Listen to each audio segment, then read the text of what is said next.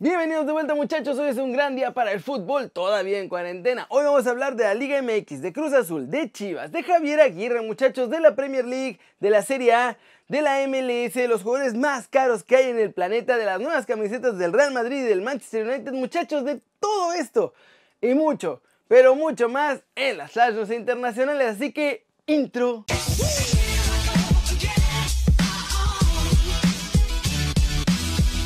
Arrancamos con otra buen fútbol del día, muchachos, que es sobre la Liga MX, porque con cada día que pasa, parece más probable que no volvamos a jugar lo que resta del clausura 2020, muchachos. Con el afán de evitar contagios, los equipos de la primera división ya empezaron con campañas mucho más intensas y tomando medidas de prevención necesarias para evitar que suceda lo que pasó en Europa. Chivas y Cruz Azul, por ejemplo, habían estado entrenando, pero desde ayer decidieron que mejor ya ni eso, ya nada de que medidas de seguridad ni nada. América, Tigres y Pumas ya desde el principio de la semana habían dejado de entrenar. Toluca, como está ahí medio en crisis, dicen que todavía no van a pausar porque no quieren perder el ritmo y van a poner a toda su plantilla en riesgo. Pero bueno, los directivos mexicanos no saben realmente qué hacer. Ellos esperan que todo sea pánico de una semana y que puedan volver a jugar la liga. Pero la verdad es que la gravedad del asunto crece cada vez más y ahora están analizando la forma de determinar al campeón. El lunes decían que no le podrían dar el título a Cruz Azul solamente por ser superlíder general, pero ahora esta ya es una de las opciones. La segunda opción que están manejando en la liga de todos nosotros es saltarnos lo que queda del torneo regular y empezar directamente en liguilla, así como está ya la tabla en este momento. Y la tercera opción es que de plano no haya ganador alguno esta temporada. ¿Cómo la ven? ¿Cuál les parece que sería la decisión más justa?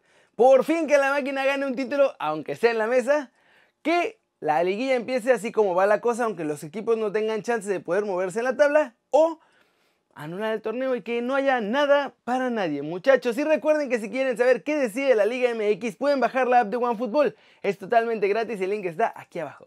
José Luis el Tigre está convirtiéndose ya en figura de la televisión, muchachos, y está aprovechando su nueva chamba para andar revelando cifras y secretos de los últimos fichajes de Chivas y lo que dijo fue bastante sorprendente. Para empezar analizó los riesgos de fichar a cualquier futbolista y dijo que son inversiones muy fuertes y que es muy difícil porque luego le puedes perder y como ejemplo puso a sus últimos fichajes que pues en teoría han rendido bien ahí en el rebaño muchachos. Para empezar, Alexis Vega, que en su momento se dijo que había costado solamente 5 millones de dólares. En realidad costó 6 al rebaño y además no fue por el porcentaje completo de la carta. Es decir, Toluca todavía es dueño de un pedacito chiquitito de la carta de Alexis Vega. Muchachos, por otro lado estableció que Jesús Molina les costó solo 3 millones e Irán Mier 5.5 millones de dólares. Mier recordemos que según el Tata es ahorita el mejor defensa que hay en la liga de todos nosotros. Además el Tiguera le aventó una crítica disfrazada de cumplido a Mauri Vergara, pues mientras que aceptó que Chivas sí necesitaba invertir y que estuvo bien que le metieran lana, no está seguro que Uriel Antuna haya sido la elección correcta, pues cree que aunque lo compraron en 11 millones, lo van a terminar vendiendo en 4, o peor, ni siquiera pudiéndolo vender a nadie. También reveló que cuando Paco Gabriel de Anda, que ahora es su compi ahí en ESPN, pues le tocó vivir un momento difícil en el rebaño ya que no había lanita y se tuvo que conformar con un solo fichaje y por eso se fue el ex directivo y ahora presentador. ¿Cómo ven este nuevo personaje Va a estar divertido muchachos porque apenas está empezando y a ver qué oscuros secretos termina revelando, pues ya sea queriendo o sin querer, de las chivas muchachos. ¿Ustedes qué creen que podría contarnos Higuera de todo lo que hay adentro? No hombre, debe saber un montón de cosas. Javier Aguirre fue cuestionado sobre la posibilidad de que el Piojo Herrera dirija en el viejo continente y ante esto, el Vasco contestó que no duda del éxito del Piojo muchachos, si se avienta a dirigir Europa va a triunfar, esto fue lo que dijo. Al ser extranjero te piden un poco más, salirse de México donde tienes todo, estás en tu país, te pagan bien, comes bien, estás con tu gente, con tu familia y cambiar para acá donde el clima es inhóspito, cuesta el doble. Quizá, pero bueno, todos tenemos nuestra propia historia y nuestras decisiones, y aquí estamos, intentando cada uno poner en alto el nombre de nuestro país. Yo creo que Miguel, por supuesto, que puede dirigir en Europa, por toda la experiencia que tiene como dirigir un mundial, toda la experiencia internacional, como Conca Champions, me imagino que en Libertadores también. Pero Miguel sí que está calificado. Nachito Ambriz estuvo seis años por acá, Manuel Vidrio estuvo temporada y media.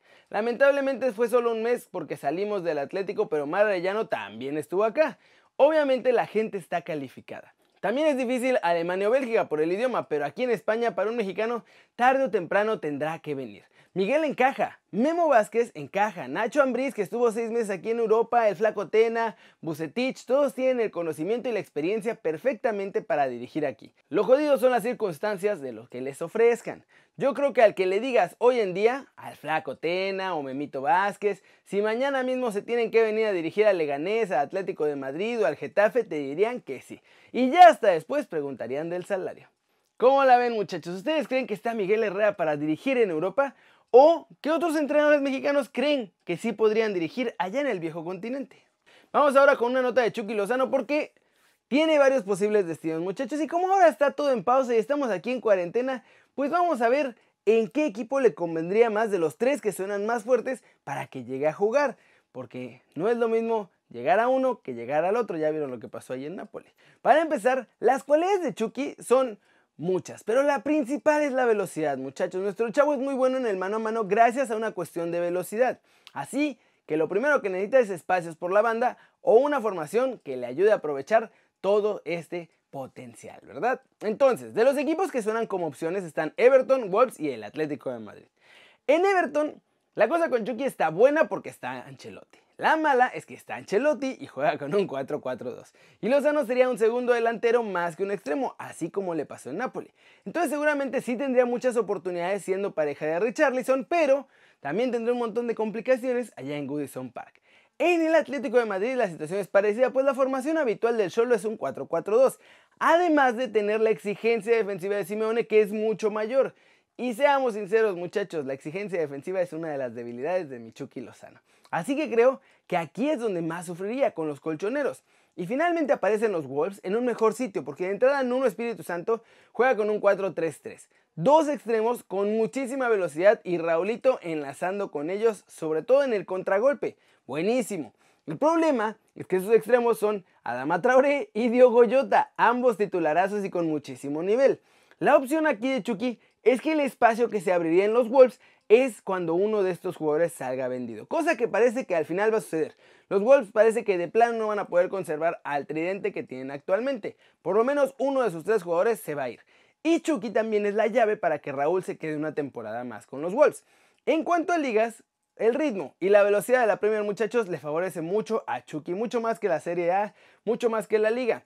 ¿Cómo ven? Yo creo que los Wolves sinceramente son el lugar para Chucky.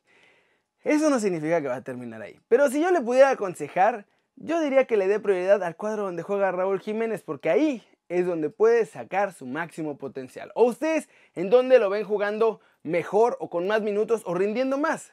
Flash News, el fútbol inglés, incluyendo la Premier League, no volverá muchachos, se suspende como mínimo el 30 de abril y la Federación Inglesa aseguró que la temporada se completará cuando sea seguro.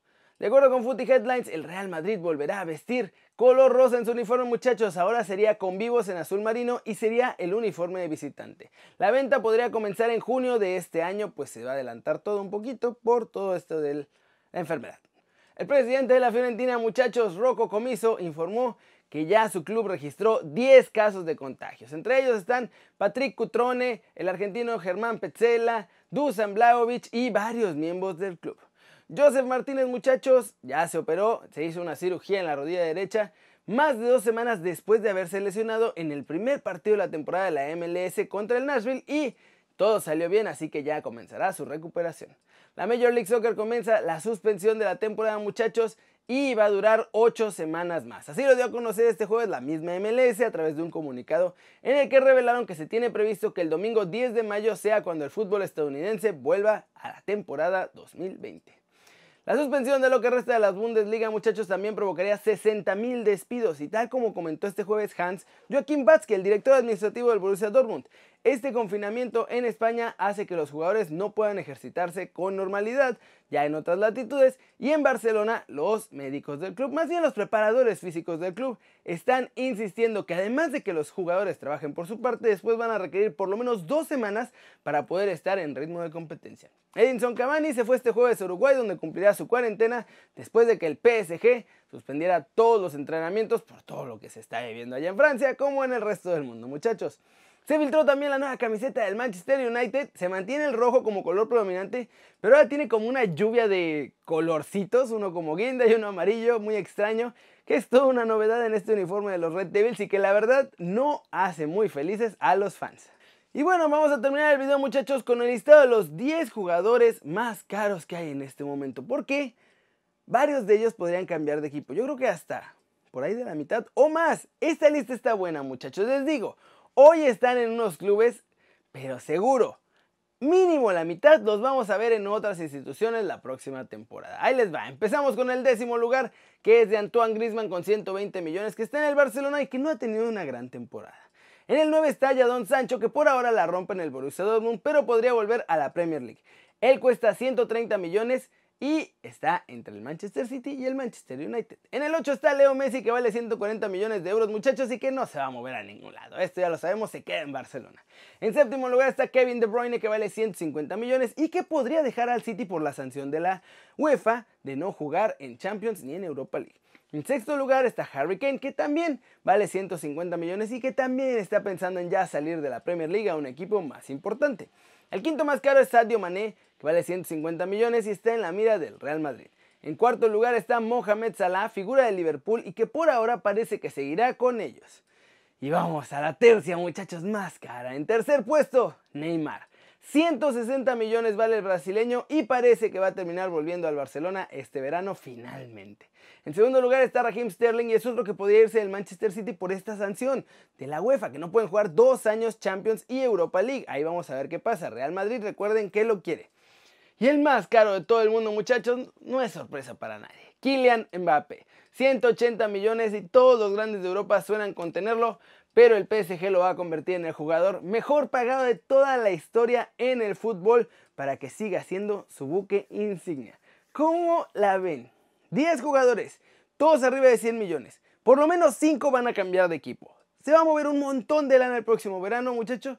Y de hecho, ya están empezando negociaciones y rumores y todo eso porque no sabemos si la temporada se va a acabar esta semana o si van a regresar dentro de un mes. Así que vamos a ir viendo qué pasa con todos estos movimientos aquí en el canal. Pero por hoy es todo muchachos. Muchas gracias por ver este video. De verdad, denle like si les gustó. Ya saben, un zambombazo durísimo, esa manita para arriba. Si así lo desean, suscríbanse al canal si no lo han hecho. ¿Qué están esperando? Les prometo que este va a ser su nuevo canal favorito en YouTube. Denle click a la campanita para que hagan marca personal a los videos que salen aquí cada día. Yo, yo soy Kerry Ruiz. Hoy un poco cansado y desvelado, pero aquí nos vemos todos los días muchachos, porque ¿saben qué? Me encanta ver sus caras sonrientes, sanas y bien informadas. Chau, chau. ¡Wup!